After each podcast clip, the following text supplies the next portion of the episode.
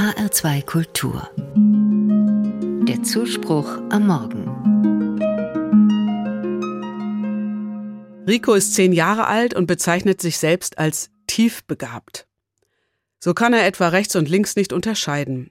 Rico kann zwar denken, aber es dauert bei ihm immer länger als bei anderen Menschen. Und wenn Rico in Stress gerät, purzeln die Gedanken in seinem Kopf durcheinander. Rico ist der Held im Buch von Andreas Steinhöfel Rico, Oskar und die Tieferschatten. Rico lernt per Zufall Oskar kennen. Der siebenjährige Oskar ist ganz anders. Er ist hochbegabt und weiß Bescheid über viele und ungewöhnliche Themen. Er denkt extrem rational und ist ängstlich. Aus Angst vor Kopfverletzungen trägt er immer einen Helm. Die beiden Freunde sind schräg und grundverschieden, aber sie stehen füreinander ein. Mir gefallen die beiden denn sie haben Macken und passen nicht ins System. Ich erlebe gerade einige junge Menschen, die sich ähnlich fühlen. Ihre Begabungen gehen an dem vorbei, was die Gesellschaft von ihnen fordert, insbesondere die Schule. Celine, eine ehemalige Konfirmandin, beschreibt es so. Ich bin total schnell müde von der Schule. Zu viele Mitschüler, zu viele Tests, ein zu rauer Ton. Ich bin nicht dumm. Ich fühle mich so, als ob meine innere Software ganz neu ist, aber auf einem alten Rechner läuft dann werde ich traurig und teilnahmslos. Bei Celine hat man eine Depression festgestellt. Viele Jugendliche leiden unter Schulstress. Manchmal denke ich, die Schule nimmt einen viel zu großen Raum ein, mehr als zu meiner Schulzeit.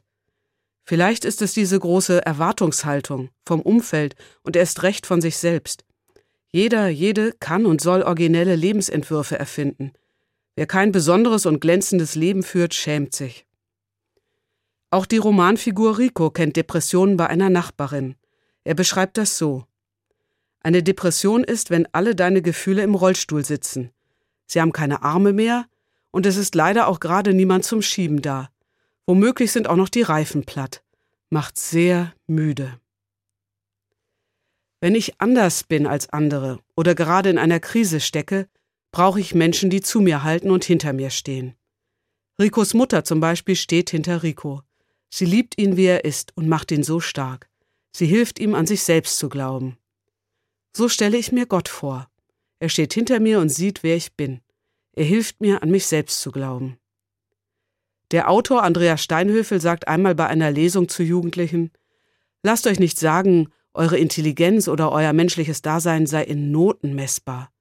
Und die von euch, die jetzt mit ihren Fünfen und Sechsen im tiefen Tal der Tränen sind, glaubt mir, das Einzige, was ihr nicht machen dürft, ist nicht mehr an euch selbst zu glauben.